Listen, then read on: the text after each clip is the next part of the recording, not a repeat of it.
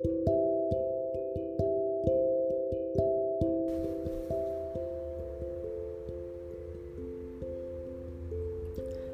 hola, bienvenidos todos al cuarto capítulo del podcast de la Librería Secreta.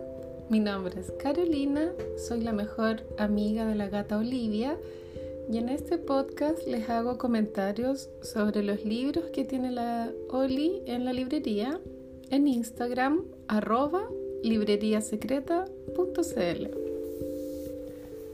En el capítulo de hoy quiero comentarles la eh, novela personal o em, también es un libro que cabe en el género de la autoficción. Se llama Teoría del agotamiento y el autor es Gonzalo Ortega.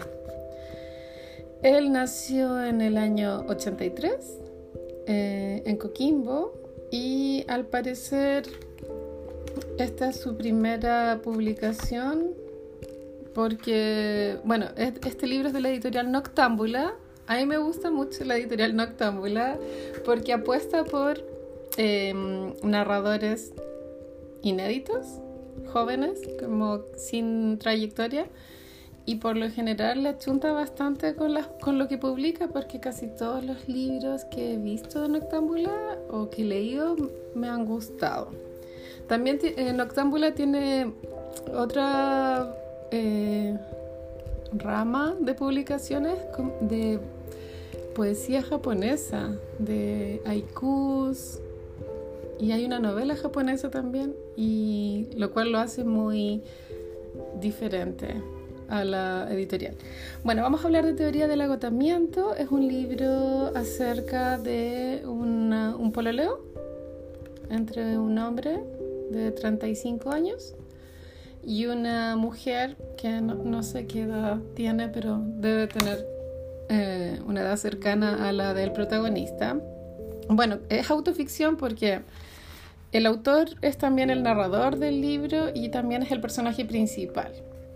Y toda la eh, trama ocurre en Europa porque ella está haciendo un magíster en París y él viaja todo el, invierno europeo a, estar con ella porque es una relación a distancia. Cuando él llega para allá no se habían visto en ocho meses.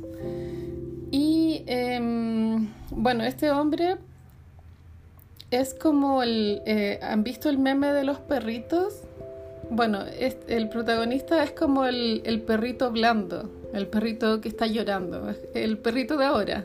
Eso quiere decir que este libro aborda la, la masculinidad nueva, es decir, es un hombre un poco pusilánime y está castrado por esta galla porque al parecer ella tiene más plata y obviamente, claro, como que está estudiando en París y él no se entiende, pero al parecer está cesante. Muchas veces ella tiene que pasarle plata o lo invita a viajes, porque claro, como están en París, van viajando a distintas ciudades mientras las vacaciones de ella lo permiten.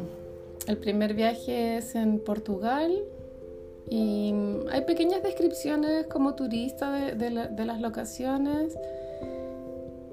Y bueno, volviendo a la idea de que este gallo está castrado, pasa muchas veces que el loco se prefiere masturbarse en el baño a estar con ella lo cual es tragicómico, supongo. Y ella parece que se da cuenta, pero mm, a pesar de que el deseo entre ellos está desgastado, obviamente siguen juntos porque se adoran.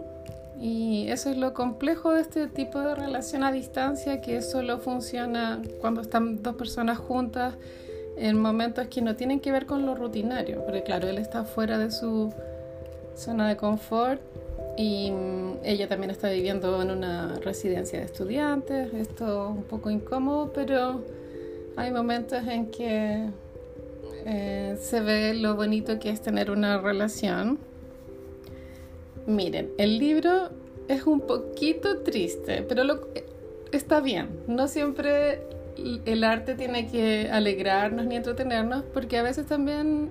Eh, Hay obras que son para pensar y creo que esta es de ese estilo porque hay una sensación triste constante y, y para mí como mujer fue interesante ver el punto de vista de un hombre, cómo él entiende una relación y eso está bien logrado, como qué pasa por la mente de un hombre cuando a veces tiene cara de poto y tú decís qué le pasa y en el fondo el guan está pensando que ojalá te resbalís en la calle y te saquís la chucha.